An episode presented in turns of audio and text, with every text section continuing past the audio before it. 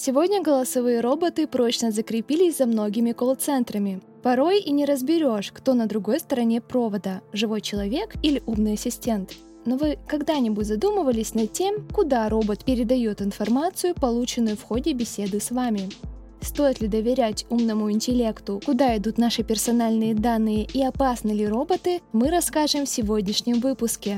Вы слушаете подкаст «Однажды в интернете» от Интерсвязи.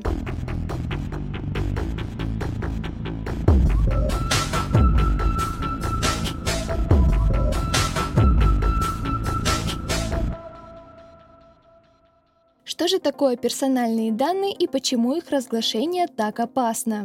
Персональной называется информация, которая защищается законодательством. Так, например, если робот в тех или иных целях попросит вас продиктовать сначала номер телефона, а потом фамилию, имя, отчество, на которое он зарегистрирован, это и будет предоставление персональных данных, которые охраняются федеральным законом 152.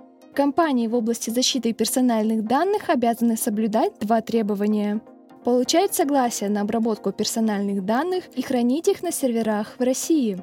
Если правило не соблюдается, грозит штраф до 18 миллионов рублей. Страшно представить, что будет с одной из компаний, если вдруг произойдет утечка данных пользователей – Одним из таких случаев был слив данных сервиса доставки еды. Однако дело оказалось настолько размытым и непривычным, что компания отделалась штрафом всего в 60 тысяч рублей. После этого случая опасения резко увеличились, однако все пока осталось на уровне разговоров. А может ли голосовой робот слить данные?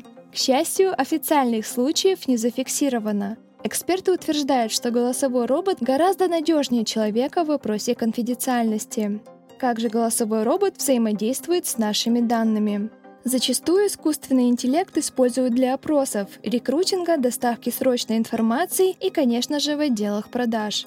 Роботы помогают избавить штатных сотрудников от рутинной работы, а значит компании остаются только в плюсе из-за отсутствия текучки кадров, экономии ресурсов, возможности избежать ошибок из-за человеческого фактора, ускорения рабочего процесса и отсутствия возможного выгорания сотрудников из-за монотонной работы.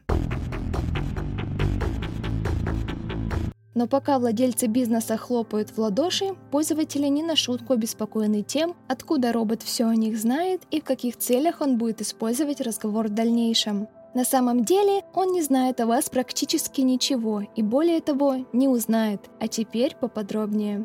Во-первых, у робота есть только список телефонов для прозвона, что само по себе не является персональными данными. Если вдруг вы понимаете, что робот диктует вам ваши фамилию, имя, отчество или историю контактов, то не стоит этого бояться. Скорее всего, искусственный интеллект берет информацию из CRM-системы, которая подключена к нему напрямую. А значит, ваши данные доступны только компании, которые вы же и разрешили обрабатывать информацию. То есть робот становится одним из разрешенных методов обработки.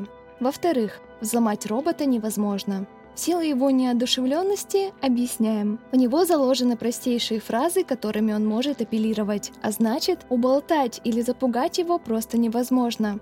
Другой же вариант, если хозяин бизнеса или мошенники захотят взломать робота и совершить с его помощью преступление. Это тоже невозможно, ведь настраивать робота умеет только разработчик, который уже продал свое ноу-хау той или иной компании. В-третьих, вероятность утечки информации из-за человека гораздо выше, чем по вине взломанного каким-то особым гением робота. Даже если роботам можно спокойно доверять, стоит всегда заботиться о защите персональных данных и помнить о том, какую информацию можно предоставлять по телефону, а какую нет. Самим же клиентам и пользователям следует тщательно выбирать компании и всегда помнить о том, какую информацию можно предоставлять по телефону, а какую нет. Напоминаем, что в новых эпизодах мы расскажем еще больше интересного об интернет-культуре. Чтобы не пропустить, подписывайтесь на наш подкаст «Однажды в интернете» и страницы интерсвязи в социальных сетях. До следующего выпуска.